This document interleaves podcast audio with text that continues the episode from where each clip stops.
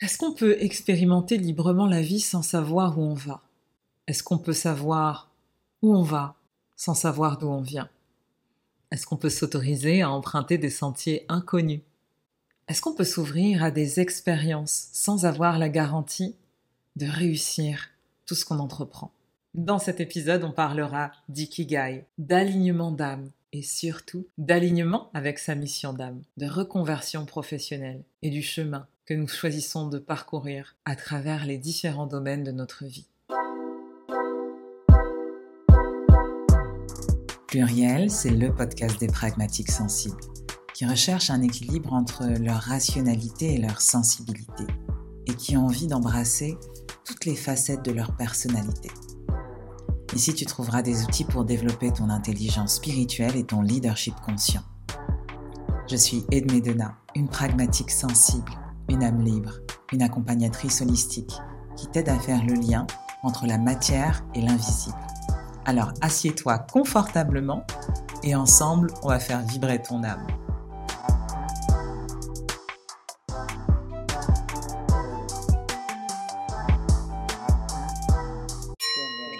Pluriel, pluriel, pluriel, Bienvenue à toi dans l'épisode 25 de Pluriel Podcast. Dans le troisième volet, du triptyque sur la mission d'âme, la mission de vie. Aujourd'hui, on va parler de mon parcours de reconversion qui s'est fait en cinq étapes et je suis sûr qu'il n'est pas encore terminé, il va encore bien évoluer. Donc un épisode qui est très pratique, mais avant de te parler de mon parcours, j'avais envie de te parler d'un petit très pratique qui va t'expliquer concrètement toutes les étapes de mon parcours. Parce que oui, quand j'ai préparé cet épisode, je me suis aperçu que tu sais, moi, j'ai pataugé, quoi, dans ma reconversion. Je savais pas ce que c'était un coach, je savais pas que, j'aime pas ce que c'était un bilan de compétences, je, ne savais pas ce que c'était. Donc moi, j'ai suivi euh, intuitivement euh, des étapes que je vais t'expliquer de manière assez pragmatique, mais quand j'étais dedans, je savais pas que je les faisais. Et c'est important parce que c'est aussi un message d'espoir pour tous ceux qui ont l'air de pas s'en sortir et de se dire ok, on s'en sort euh, plus ou moins toujours. Par contre, ça prend plus ou moins de temps. Moi, ça a mis du temps finalement parce que ça s'est fait déjà euh, en cinq étapes que je vais t'exposer là. Mais c'est vrai que maintenant, il y a des outils, il y a des accompagnants qui peuvent te donner plus de structure, de cadre, éclaircir ton chemin et t'aider à aller un peu plus vite. Donc c'est ni bien ni mal, encore une fois, hein, garde ta liberté de penser, c'est juste que euh, c'est à toi de voir ce que tu as envie de faire. Soit tu as toute envie d'expérimenter tout seul et, c'est ok, tu fais une étape après une autre et tu acceptes de te tromper, de repartir en arrière, d'avancer. Et c'est ça aussi qui fait ta force. Soit tu sais que tu veux gagner du temps, tu veux euh, peut-être des outils concrets, des recommandations concrètes pour pouvoir avancer plus vite. Et c'est ce que je vais aussi te délivrer dans cet épisode. Et donc dans mon parcours, avec ces cinq étapes, parfois j'ai avancé vite, parfois j'ai avancé moins vite, tout simplement parce que euh, il y a des fois où j'ai passé des paliers de conscience. Et il me fallait l'expérience, il me fallait aussi les obstacles pour que je puisse bah, développer euh, certains talents, certaines capacités inexploitées en moi. Il y a des fois aussi où je me suis fait accompagner euh, durant ces cinq ans et d'autres où j'ai exploré tout seul. Donc ça vous montre bien que la vie d'entrepreneur est une reconversion, une quête de sens ce n'est pas un chemin linéaire, parce que vous travaillez sur votre niveau de conscience et sur ce que votre âme est venue faire ici. Il n'y a pas de formule miracle, il n'y a pas de solution magique, il n'y a pas de choses qui fonctionnent à tous les coups. Et l'idée, c'est pas une idée de réussite, c'est plutôt une idée de se réaligner, de se retrouver son chemin. Donc, on part pas avec quelque chose qui est très rigide ou je veux faire ça, je veux obtenir ça. Parce que finalement, sur le chemin de la connaissance de soi, il y a plein de choses qui se révèlent. Et on peut se dire, bien souvent qu'on fait fausse route avec notre idée de départ. Et c'est OK. Donc, écoutez ce podcast avec vraiment un esprit d'ouverture, de remise en question parfois, et euh, pourquoi pas de pistes de réflexion sur votre propre chemin de conscience. Et donc l'exercice auquel j'ai envie de me livrer aujourd'hui dans cet épisode, c'est de conceptualiser, de rationaliser un processus de reconversion qui a été complètement intuitif pour vous donner euh, quelques clés à utiliser euh, concrètement dans votre vie quotidienne. C'est parti, on y va. pluriel, pluriel, pluriel. Alors le premier outil que j'avais envie de vous proposer, c'est l'ikigai. L'ikigai, moi, je l'utilise pas en tant que tel, de manière pragmatique comme l'utilisent plein de coachs, mais je l'ai utilisé de manière intuitive dans mon parcours. Et c'est pour ça que j'ai eu envie de vous le présenter. Aujourd'hui, il faut savoir que dans mon bilan, j'utilise tellement d'outils qui sont différents et le bilan euh, holistique que je propose évolue tellement de mois en mois, c'est-à-dire que quelqu'un qui fait le bilan début de l'année 2023 et à la fin de l'année 2023 n'a pas du tout le même bilan, parce qu'il évolue avec mon niveau de conscience. Donc j'utilise beaucoup l'hypnose, les états de conscience modifiés, les pratiques intuitives comme les analakashiques, mais aussi la danse somatique pour débloquer euh, des mémoires euh, qui sont enfouies dans notre corps et travailler aussi sur le transgénérationnel. Et donc ça, c'est vraiment une toute petite partie des outils que j'utilise. Et il y a dans le processus d'accompagnement sur la reconversion professionnelle quelque chose qui est très intuitif chez moi, c'est que je capte des informations en parlant avec les personnes et de là vont venir des protocoles, des exercices, etc. Et c'est une joie aussi de faire ça parce que pour le coup, je m'ennuie jamais. C'est un accompagnement sur mesure. Et ce que j'entends le plus de mes clients en fin de bilan, c'est ton accompagnement est d'une justesse incroyable. Et ça me touche. Ça me touche parce qu'en tant que bonne pragmatique, je me suis toujours dit que c'était important d'avoir des outils, et j'en ai, j'en ai des tas. Mais finalement, le meilleur outil, c'est moi. C'est ma capacité à avoir un discernement, à avoir de l'intuition face aux personnes que j'accompagne pour délivrer un accompagnement qui est sur mesure. Et c'est pour ça qu'aujourd'hui, j'avais envie de vous proposer en fait un outil que j'utilise de manière intuitive, mais pas de manière pragmatique, pour vous montrer qu'on n'est pas figé sur des outils. L'important, c'est pas l'outil que vous utilisez, c'est comment vous allez le faire, comment vous allez vous l'approprier. Je crois que vous avez vu que sur, euh, par exemple, la process communication, euh, tous les épisodes sur la process com et l'autosabotage, j'ai reçu plein de messages de personnes qui me disaient mais moi j'ai été formée à la process com en entreprise, euh, j'ai fait mon profil process com et en fait quand j'ai écouté tout ce que tu disais sur l'autosabotage, je me suis rendu compte qu'il y avait plein de plans de cet outil qu'on n'avait pas utilisé. C'est absolument pas la manière dont on me le présentait en entreprise. Et bien ça, c'est un exemple qui est flagrant. Vous pouvez avoir le même outil utilisé par 10 personnes différentes, vous aurez 10 versions différentes. L'important, c'est de s'approprier les choses. Une des limites très importantes que je peux voir dans euh, le processus de réconversion professionnelle, c'est le raisonnement binaire. Le fait qu'on est vraiment euh, rempli de fausses croyances. Et quand je dis on, bah, je me mets dedans. À une époque, c'est aussi des croyances que j'avais. Maintenant, je les ai dépassées. Il y en a d'autres qui restent, mais en tout cas, celle-ci, celle que je vais vous présenter, est dépassée c'est le raisonnement binaire. Vraiment cette croyance que soit je suis heureux, soit je suis bien payé. Vous voyez? Ça, c'est une croyance qui t'éloigne clairement de ta mission d'âme. Parce que ça t'invite à choisir entre le bonheur et entre le fait de, pouvoir subvenir à ses besoins. Bon, cette croyance aussi, elle va avec la culture de l'immédiateté où on pense que oui, tout doit se faire tout de suite, euh, on doit gagner sa vie tout de suite, ou il faut mettre du temps pour gagner sa vie. Vous voyez, on n'est pas obligé d'être dans les extrêmes, mais c'est important aussi d'accueillir cette progressivité qu'il y a, que ce soit dans l'entrepreneuriat ou que ce soit dans le repositionnement professionnel. Donc le raisonnement binaire va nous éloigner de notre mission d'âme. Tout simplement parce que notre mission d'âme, elle va s'exprimer à travers différents rôles dans notre vie. Et le fait d'être dans la séparation à chaque fois de plusieurs domaines, de plusieurs rôles, de plusieurs choses, au lieu de réunir, de combiner, de transformer, de transmuter, d'être un alchimiste, on va devenir quelqu'un de psychorigide qui doit choisir entre ça et ça. Et ça génère beaucoup de frustration, beaucoup d'anxiété, beaucoup de démotivation avant d'avoir commencé. Alors, on peut se dire, soit je suis un artiste passionné, je vais décider d'exprimer euh, ma mission d'âme à travers mon art, mais je sais que financièrement, je ne vais pas m'en sortir. C'est une croyance. Soit l'autre option, c'est je sacrifie mon âme d'artiste pour un travail qui est alimentaire et qui va m'user euh, psychologiquement, physiquement. Et vous voyez que ce raisonnement binaire, il mène très vite à des choix cornéliens. Soit je suis ma passion, soit je suis payé et je vis confortablement. Déjà, quand je pars avec cette croyance, ça handicape mon projet de reconversion ou de repositionnement professionnel. En réalité, je n'ai pas de choix à faire. La proposition de Nikigai, c'est vraiment de trouver un équilibre, de trouver ce point hein, à la rencontre de tout ça. Je suis payé et en même temps, je, j'exploite ma passion, mes talents et ce qui m'anime. Je suis un peu comme un funambule entre quatre domaines et je ne vais pas forcément plus vers l'un ou plus vers l'autre. Et la proposition de Nikigai, c'est de vous dire, en gros, si vous ne trouvez pas cet équilibre, si vous favorisez un domaine que je vais vous citer par rapport à l'autre, eh bien, il y aura soit un sentiment de démotivation, soit euh, un danger au niveau financier, soit un manque de sens, un sentiment de vide, un sentiment de non-accomplissement. Et c'est tout ça qu'on va aller chercher dans cette quête de sens. On va essayer d'être dans l'équilibre. Vous voyez encore une fois la voie du milieu et la voie qui permet d'explorer beaucoup de choses et de passer des paliers de conscience. Donc rien n'est figé. La vie, c'est le mouvement. En fonction de votre développement personnel et spirituel, votre mission va évoluer. Vous avez des paliers à atteindre. Si vous comprenez que c'est évolutif, que c'est en mouvement, que le fait de travailler sur soi va permettre à chaque fois de rééquilibrer les choses et que l'équilibre que vous avez aujourd'hui sera pas l'équilibre que vous avez trouvé demain et sera pas l'équilibre non plus que vous avez connu il y a un an. Les choses ne sont pas figées.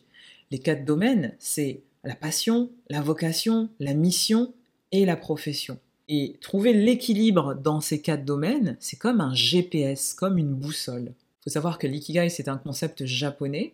Il y a une région du Japon qui a été étudiée parce que les gens étaient particulièrement en bonne santé, résistants aux maladies, vivaient longtemps, vivaient épanouis.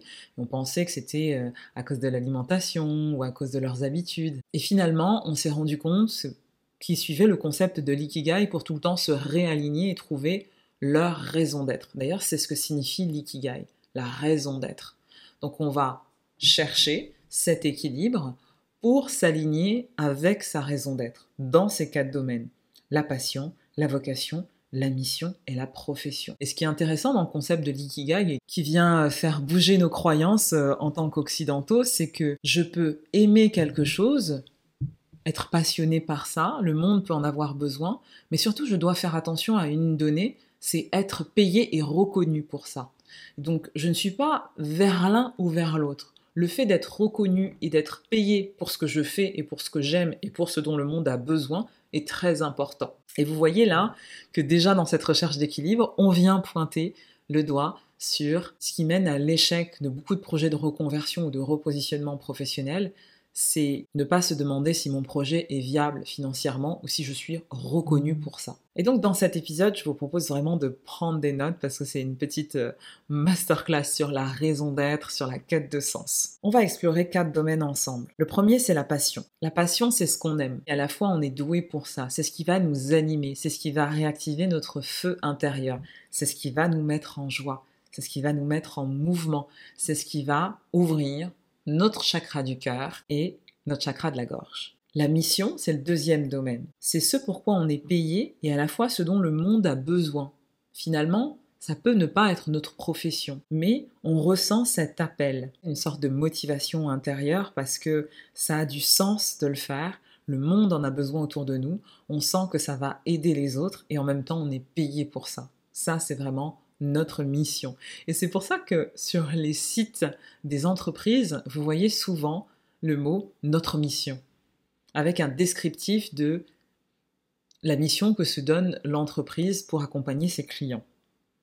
Ensuite, on a la vocation. La vocation, c'est ce qu'on aime faire.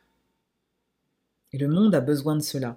Donc dans une vocation, on n'a pas forcément cette notion d'être payé ou reconnu. Par contre, c'est quelque chose qui nous anime. Et on sent que ça a du sens également parce que le monde, l'environnement a besoin de ça. Ensuite, on a la profession. La profession, c'est le quatrième domaine. C'est ce pourquoi nous sommes doués et ce pourquoi nous sommes reconnus et ou payés. Donc vous voyez que dans la notion de profession, il n'y a pas la notion de j'aime faire cela, il n'y a pas la notion de le monde a besoin de cela. Et du coup, là encore, une fois, on vient toucher à ce fameux déséquilibre. Le déséquilibre, il se fait en fonction de nos croyances, de notre histoire. On va éprouver certaines résistances internes au fait d'équilibrer ces quatre domaines, la vocation, la mission, la passion, la profession. Oui, la motivation seulement ne suffit pas. On peut éprouver des résistances internes. Et ce sont ces résistances qui sont vraiment un obstacle intérieur au développement de vos capacités et à l'alignement de votre mission d'âme. Bien, je vais vous donner des exemples concrets. Si par exemple, je suis centré sur ma profession et ma mission. Ma profession fait que je suis doué, je suis payé. Ma mission fait que le monde a besoin de ce que je fais. Et donc, c'est déjà pas mal de choses. Mais je peux avoir un sentiment de vide, car c'est pas forcément lié à quelque chose que j'aime. C'est pas forcément lié à quelque chose qui m'apporte de la joie ou de la passion. Par contre, il y a une utilité. Je suis payé et je suis reconnu pour ça. Je suis doué pour ça. Et voyez que ça ne suffit pas. Vous avez trois éléments sur quatre, mais finalement pas assez d'équilibre. Si je suis centré sur ma profession et sur ma passion. Donc ma profession, je le rappelle, je suis douée, je suis payée. Et ma passion, c'est ce que j'aime faire. Et je suis douée également pour ça. Et bien ça va être très satisfaisant, ça va m'apporter de l'énergie au quotidien. Mais je peux avoir un sentiment de manque de sens sur le moyen et sur le long terme. Donc, ça va aller pendant un temps et finalement, après, je vais me sentir désalignée. Et ça, c'est un cas qui est très courant dans les multiples reconversions et dans euh, les processus de repositionnement professionnel. Moi, je l'ai vécu. Du coup, sur mon chemin, ça m'a amené à exercer plusieurs métiers. Parce que dans l'immédiateté, comme c'était ma profession et un peu, on va dire, ma passion, bah, j'avais de l'énergie au quotidien. Et finalement, je me disais, à quoi ça sert? Comment est-ce que je sers quelque chose de plus grand? Comment est-ce que j'apporte ma contribution dans ma vie et dans la vie des autres? Donc là, pas de sens. Et finalement, bah, sentiment de désalignement euh, qui arrivait euh, à moyen terme et à long terme. Si vous privilégiez la passion et la vocation, c'est-à-dire bah, quelque chose que vous aimez, pour lequel vous êtes doué, et en même temps, le monde a besoin de cela, bah, vous allez vous faire plaisir. Vous allez être heureux. Mais vous pouvez être en insécurité financière parce que vous occultez complètement le côté où vous êtes reconnu pour ça et vous êtes payé pour ça, vous êtes gratifié pour ça. Et dans ces trois exemples que je viens de vous donner, il y a toujours cette notion de déséquilibre. Donc quel est le point d'équilibre, quel est le point de rencontre que je vais rencontrer dans ces quatre domaines et qui va me permettre de m'aligner avec ma raison d'être, qui va me permettre d'être payé, d'être joyeux, d'être heureux, d'être utile et en même temps d'être complètement animé par ce que je fais. Un travail d'équilibriste. Et là, vous comprenez tout de suite que c'est pas quelque chose qui se fait en une semaine, c'est pas quelque chose qui se fait en deux mois, c'est quelque chose qui fait que vous entrez dans un processus et vous allez tout le temps recalibrer. La vie, c'est le mouvement.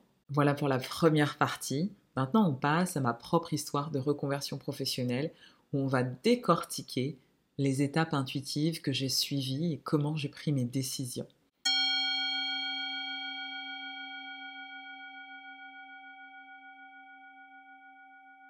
Bon, vous l'aurez compris, pour moi, ça n'a pas été si simple de me reconvertir et en même temps, j'étais arrivée à un point d'épuisement mental, physique dans ma vie pro, dans ma vie perso, que c'était presque une obligation. Donc, j'aurais toujours pu euh, sombrer dans le burn-out, ne pas me relever, etc. Mais ça ne fait pas partie de qui je suis, ça ne fait pas partie de mon caractère. J'ai un caractère qui est très combatif, je suis extrêmement persévérante, extrêmement déterminée.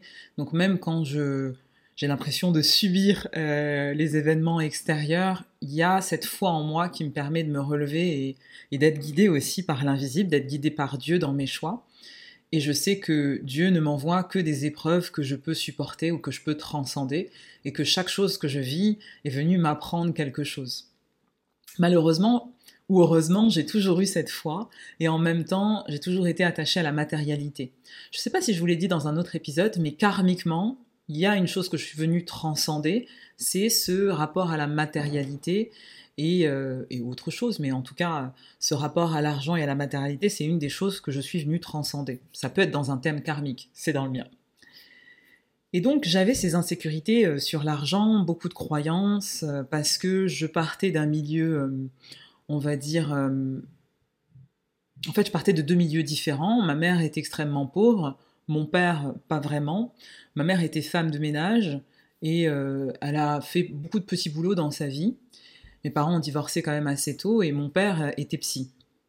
Et du coup, il y avait ce décalage entre leur mode de vie, leur mode de pensée, mais j'ai toujours eu des insécurités sur l'argent parce que dans le thème karmique de ma famille, il y a eu des faillites personnelles, des faillites professionnelles. Dans le cas de ma mère, beaucoup de manque d'argent puisqu'elle venait euh, vraiment d'un village pauvre à La Réunion. Et donc il y a ce grand écart et toute cette charge transgénérationnelle qui vient dans mon rapport à l'argent bien que vous compreniez. Et donc j'ai toujours eu des ambivalences comme ça dans ma famille proche, c'est-à-dire ma fratrie et mes parents, où il y avait des gens qui étaient hyper éduqués et d'autres non, des gens hyper débrouillards et des gens beaucoup dans leur tête et dans les procédures. J'ai toujours été dans les deux extrêmes. Donc de là, ça a généré beaucoup de peur parce que très longtemps, j'ai vécu dans des périodes qui étaient euh, très fastes, c'est-à-dire euh, avec de l'argent, avec une facilité euh, sur les biens matériels, etc. Et puis des périodes vraiment de disette où il y avait des retours de fortune. Et donc ça a créé chez moi beaucoup d'insécurité. L'une des plus grosses insécurités, ça a été quand mon père a été en faillite personnelle et ma mère est décédée, que j'avais pas eu d'argent pour euh, organiser son enterrement. J'avais seulement 20 ans, 21 ans à l'époque. Et donc ça a créé énormément de mémoires traumatiques et de croyances limitantes sur l'argent où j'avais eu peur de manquer et, j'avais toujours euh, cet ancrage qui se faisait où je retournais à cet événement et je me disais non, en fait je ne peux pas manquer d'argent parce que manquer d'argent pour moi c'était lié à la dignité, même pas pouvoir enterrer ses morts, voilà, ça a été très très très violent. Et donc, je me suis retrouvée un peu dans cet état d'esprit où je voulais évoluer professionnellement. J'ai fait une fac de droit, droit des affaires, droit de la fiscalité. Premier métier, là, on est dans le cas de la profession et je suis douée. J'ai commencé euh, ma vie dans un cabinet d'avocat où j'étais euh, juriste fiscaliste à la sortie de mes études. Et je suis restée là-bas 18 euh, mois. J'ai vu vraiment que ça ne me correspondait pas. Pourquoi? Parce que effectivement j'étais douée, j'ai des aptitudes qui collent vraiment à la profession de fiscaliste, de conseil, c'est-à-dire je suis pragmatique, je suis ultra productive, je suis logique, j'ai une grosse capacité de travail, je suis résiliente, je suis exigeante, j'ai le sens du détail et j'ai le sens du service client. Je prends des initiatives aussi. Et tout ça regroupé, bah forcément, ça colle au milieu très exigeant d'un cabinet d'avocats à Charles de Gaulle Étoile, d'une petite étudiante qui sort de la Sorbonne, Paris 1, donc c'est un peu euh, la voie qui est toute tracée. Mais très vite, j'ai ressenti un manque, un manque de sens. J'étais reconnue, j'étais payée, j'étais douée pour ça, mais je manquais cruellement de sens. J'avais l'impression de contribuer à quelque chose qui ne me plaît pas dans le monde, c'est-à-dire enrichir des personnes riches pour le plaisir de l'argent. Or, qu'on s'entende bien, moi j'aime l'argent, mais j'aime l'argent comme un moyen, c'est-à-dire pour en faire quelque chose qui a du sens pour moi. Amasser de l'argent pour amasser de l'argent, c'est une valeur que je ne partage pas. Et du coup, je voyais bien que certains de mes clients étaient dans ce rapport-là et que je contribuais à ça. Été première fois en dissonance cognitive, j'avais l'impression de contribuer à l'involution du monde et pas à son évolution. Et vous voyez comment déjà peut se créer le décalage. Je peux être payé, je peux être doué, et j'en fais mon métier, je suis reconnu pour ça, je le fais avec facilité entre guillemets, il y a cette question du sens. Et là, on arrive au déséquilibre. Et donc, au bout de même pas deux ans, je me dis, euh, c'est pas fait pour moi. Je sens que je suis, j'ai besoin de plus de rapports humains, des rapports qui sont plus authentiques, mais en même temps, j'ai une telle facilité à, à organiser, à planifier, à utiliser toutes ces capacités analytiques. Je sens que je suis pas dans la mauvaise voie, mais il y a quelque chose qui ne va pas. Finalement, euh, j'ai euh, un ami que j'avais rencontré pendant mes études de droit qui me dit euh, Mais tu sais, moi je vais ouvrir des magasins, est-ce que ça te dit travailler dans le retail pour un grand groupe américain? Tu vas commencer petit parce que tu n'as pas de formation en management, mais tu vas t'en sortir. De toute façon, tu as toujours fait ça pendant tes études. Je fais le grand saut parce que je sens bien que je suis alignée, mais moi je connais pas toutes ces notions de coaching. Je connais pas l'ikigai, je connais pas. Je sens que je suis en train de péter un câble à Paris. Je sens que par rapport à mes valeurs, je suis complètement à côté de la plaque. Je me dis, mais je suis en train de devenir quelqu'un que j'ai pas envie de devenir. À la base, moi, je voulais faire du droit pénal, je voulais devenir juge pour enfants, et là, je me retrouve à faire du droit des affaires et de la fiscalité. Il y a quelque chose qui ne va pas. Et donc, il me propose ce poste, il me dit, viens, tu as ces capacités d'organisation, tu as un leadership qui est naturel, tu vas très très vite évoluer. Ce qui s'est passé, c'est que j'ai vraiment très très vite évolué. Tous les 18 mois, je changeais de poste et de salaire, et je doublais quasiment mon salaire. Donc, en presque 8 ans, j'ai vraiment eu une ascension qui a été fulgurante dans trois enseignes. J'ai développé comme ça mes capacités sur le terrain et je me suis servi de ce que je n'avais pas appris à l'école, c'est-à-dire développer mon leadership. Comment influencer les autres Comment apprendre aussi à interagir avec les autres Alors j'ai fait plein d'erreurs en termes de management et c'est ça qui fait qu'aujourd'hui J'accompagne aussi les gens sur la gestion des émotions, sur l'intelligence émotionnelle, sur les interactions qu'ils peuvent avoir avec leur équipe, avec leur manager, avec leur boss, parce que moi-même je l'ai vécu, et des deux côtés, en tant que personne en tant que membre de l'équipe, mais aussi en tant que manager et même en tant que manager de manager, en tant que directeur. Donc, je passe à ce deuxième métier qui est euh, finalement le métier de directrice de magasin. Donc, je commence assistante où j'ai une équipe peut-être de 12 personnes et puis après, très vite, je passe à des équipes de 30, de 50, puis de 80 et je deviens euh, senior très vite et puis je deviens adjointe d'un magasin de 700 personnes où là, je commence à vraiment gérer des gros budgets de millions d'euros et je commence aussi à faire de la politique, à gérer euh, les relations avec les prestataires externes, à faire beaucoup de recrutement, beaucoup de RH, travailler sur les évaluations, le disciplinaire, voilà, toute une partie où le droit m'a énormément servi, forcément, parce que j'avais fait un peu de droit social.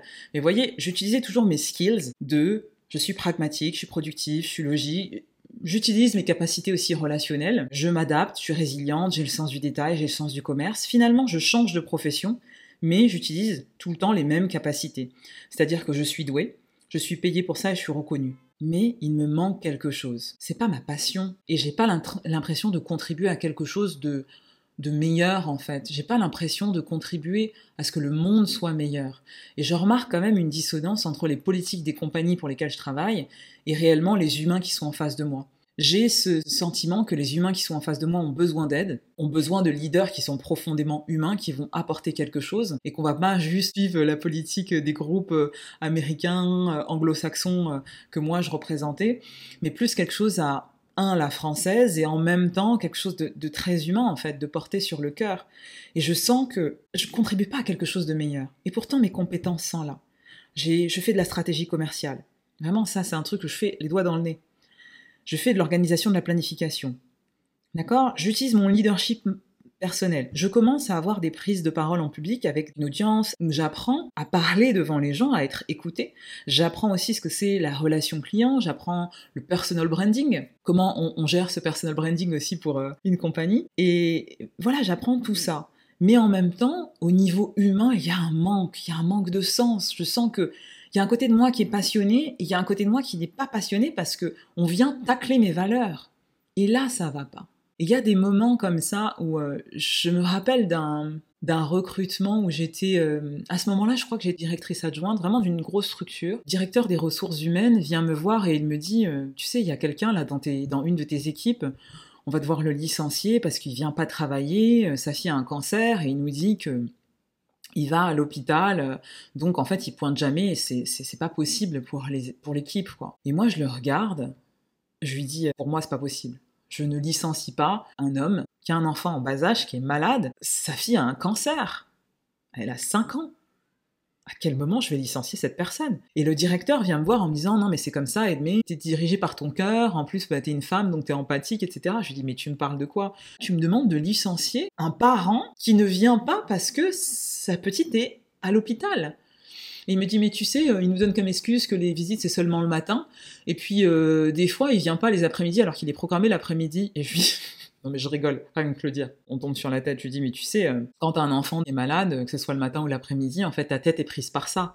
On ne va pas licencier cette personne, en fait. Et donc, j'ai dû plaider ce cas auprès de mon directeur pour lui faire comprendre que c'était absolument hors de question que j'accepte le licenciement de cette personne. Et vous voyez, c'est des choses comme ça où je me suis dit, là, tu vas dans la mauvaise direction. Là, il y a quelque chose qui ne va pas. Tu as besoin de faire quelque chose avec plus de sens. Le retail, le luxe, la grande distribution, ça a été un terrain de jeu qui a été incroyable pour moi par rapport à mes capacités analytiques, par rapport au déploiement de mon leadership et par rapport à tout mon apprentissage sur l'intelligence émotionnelle. Parce que je me suis vautrée, parce que j'ai fait des erreurs, parce que aussi j'ai excellé dans certains trucs, mais j'ai tellement appris.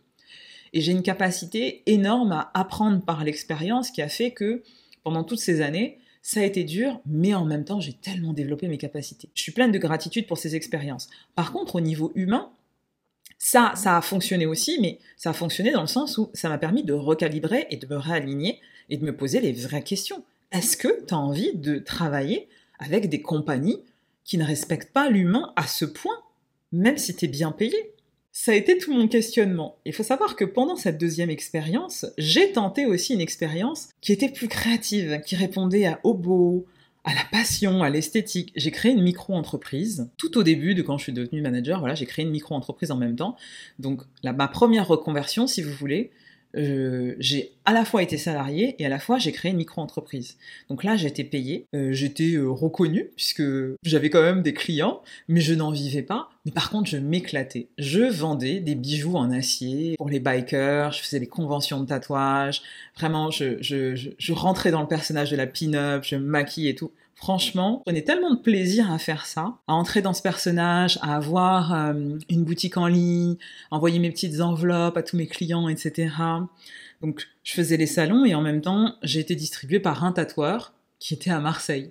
Et ce qui est marrant, c'est qu'à l'époque, j'habitais à Paris. Et après, euh, bah, j'ai été euh, distribuée à Marseille, qui est la ville où je vis maintenant. Donc là, si on doit décrire cette, cette expérience d'auto-entrepreneur, j'étais juste dans la passion. C'est-à-dire, je fais ce qui me fait kiffer, quoi. Je me demande pas ce que ça apporte au monde, je me demande même pas si je vais être payé. J'étais là en mode, euh, allez, on tente et on prend de la joie. Donc c'est hyper cool. Sauf que il y avait un X, c'est que bah, je n'avais pas envisagé que c'était une entreprise, donc je ne le gérais pas comme une entreprise.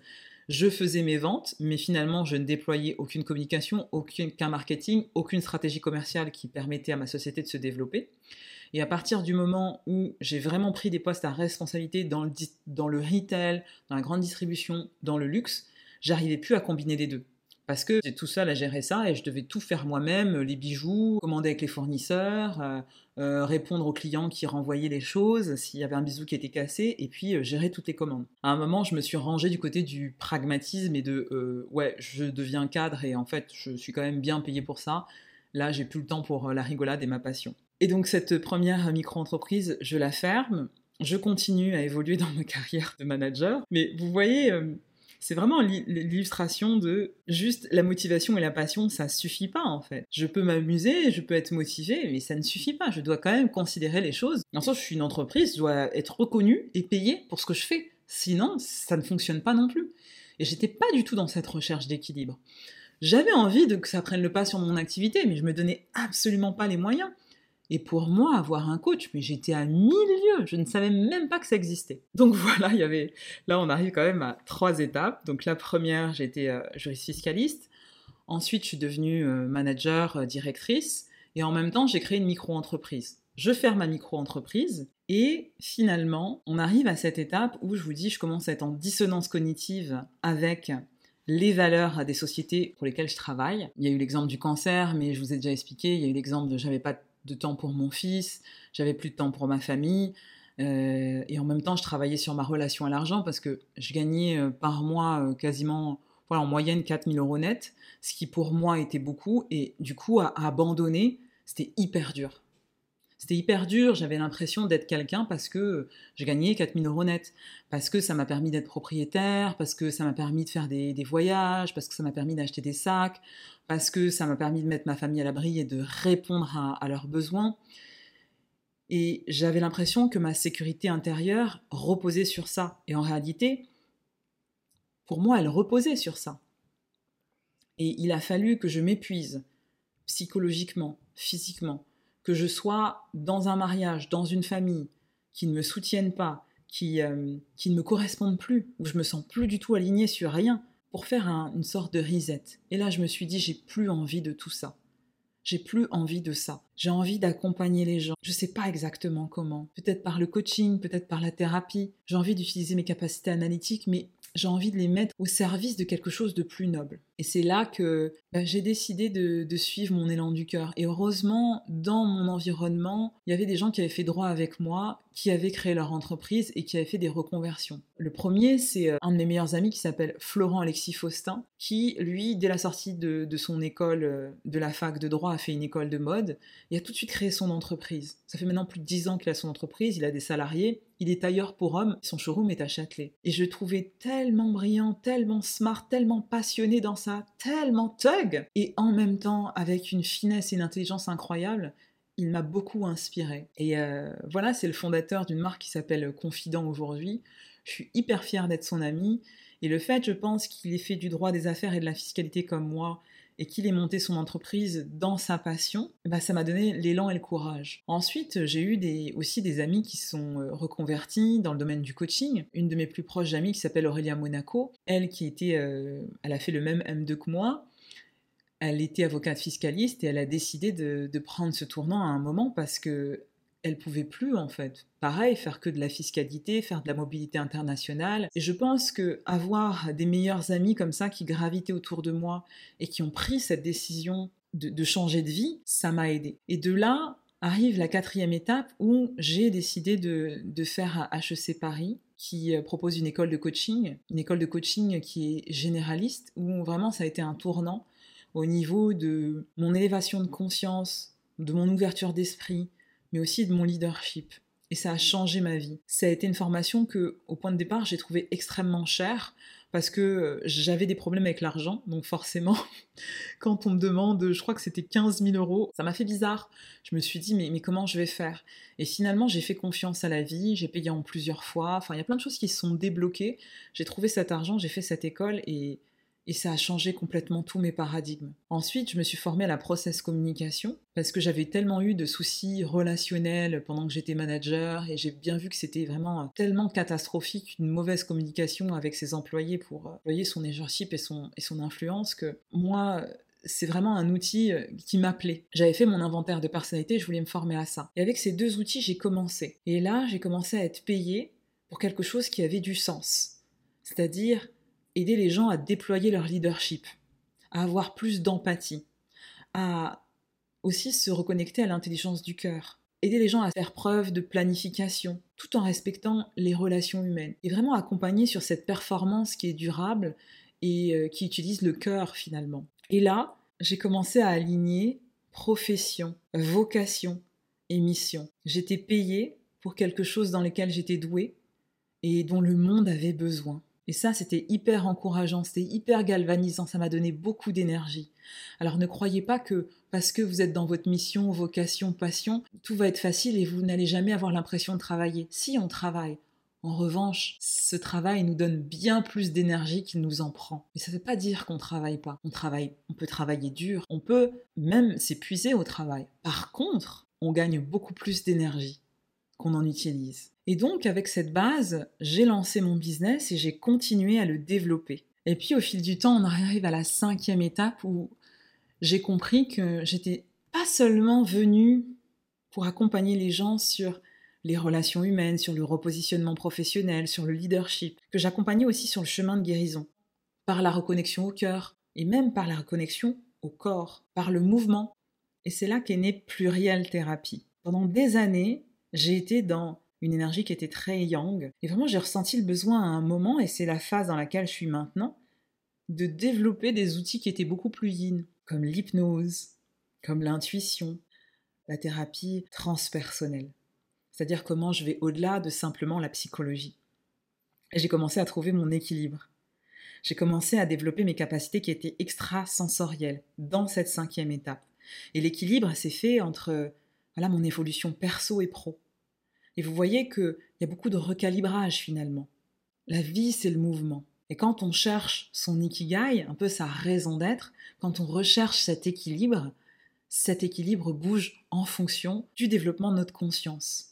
Et aujourd'hui, j'en suis là, et je sens que cette partie yin, euh, que cette partie d'accompagnement sur le chemin de guérison va prendre de plus en plus de place, surtout avec la libération par le mouvement que je suis en train de développer dans mon approche, et je vous en parlerai euh, bientôt. Toute cette reconnexion au corps, à l'intuition, et la mettre au service de notre chemin de guérison, la mettre au service aussi de notre activité professionnelle, je sens que c'est en train de prendre une grosse place dans mon activité. Et j'en suis, waouh, hyper fière d'oser l'affirmer, d'oser le montrer au monde. Je suis émue quand je vous le dis, parce que c'est tellement de chemin parcouru pour arriver là, et en même temps, qu'est-ce que c'était bon de découvrir tout ça par soi-même. Et aujourd'hui, je me présente à vous dans cette sixième étape, une sixième étape que j'ai commencée où j'accepte qu'il y a plus de flou entre le visible et l'invisible, entre le pragmatisme et la sensibilité. Aujourd'hui, j'ai créé deux sociétés. Il y en a une qui est plus yang, une qui est plus yin. Mais j'accepte que l'avenir, euh, eh bien, ça sera peut-être le coaching mélangé à la thérapie. C'est déjà ce que je fais avec Cinelli dans mes bilans de compétences holistiques, puisque je vais accompagner à la fois sur le pro, le repositionnement professionnel, le leadership, et en même temps le perso, la sensibilité, l'intuition. J'accepte que dans mes accompagnements pro, il y ait vraiment cette, euh, cette sensibilité, cette énergie féminine, cette puissance vers laquelle on retourne, une puissance qui est à la fois brute et douce.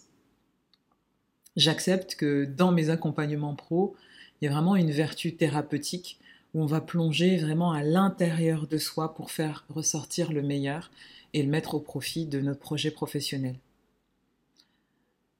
Dans le côté plus yin, avec ma société plurielle thérapie, j'accepte de me laisser guider par mon intuition, en utilisant énormément d'outils intuitifs qui m'inspirent. Mais le premier outil finalement, c'est moi. C'est tout ce que je vais canaliser qui va me permettre de calibrer mes accompagnements. Et au-delà des outils que je vais utiliser, tout passe par moi. Tout passe par ce que je ressens, par mon cœur, par mon corps, et comment je mets toute cette intuition au service de la personne qui est en face de moi. Au-delà de mettre mes talents et mes compétences universitaires, mes compétences intellectuelles, je mets toute mon âme au service des personnes qui sont en face de moi pour les accompagner sur leur chemin de guérison. Ce que j'ai envie de vous dire aujourd'hui, si vous m'écoutez et que vous êtes perdu, c'est que vous êtes déjà sur le chemin de la quête des sens. Vous êtes déjà sur le chemin de l'évolution de conscience parce que vous posez des questions. Se poser des questions, s'interroger, c'est la première marche. C'est un long chemin qui n'est absolument jamais terminé.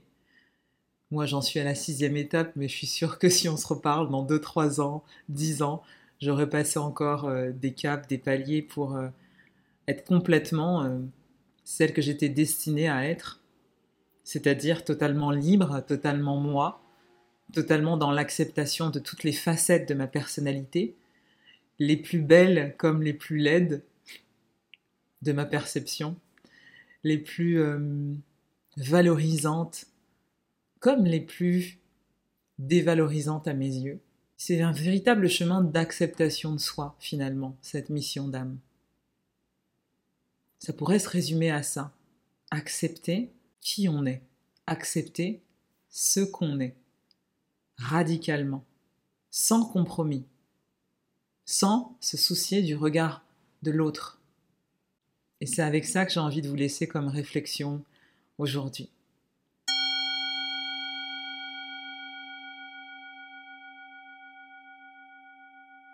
J'ai pris énormément de plaisir à faire ce triptyque sur la mission d'âme. J'espère qu'il vous a plu. Comme d'habitude, partagez cet épisode. Envoyez-le à quelqu'un qui a besoin de, de réchauffer son cœur, qui se pose des questions sur la quête de sens. J'ai hâte de découvrir vos commentaires, voir ce que vous avez pensé de ce triptyque. Et n'oubliez pas que si vous avez besoin de discuter de votre projet professionnel avec moi, d'être accompagné sur votre mission d'âme, de vous repositionner professionnellement. Je vais mettre un lien en bas de cet épisode où vous pouvez prendre rendez-vous avec moi, rendez-vous de 20 minutes, et on parlera de votre projet. On se retrouve au prochain épisode. En attendant, paix et amour sur vous.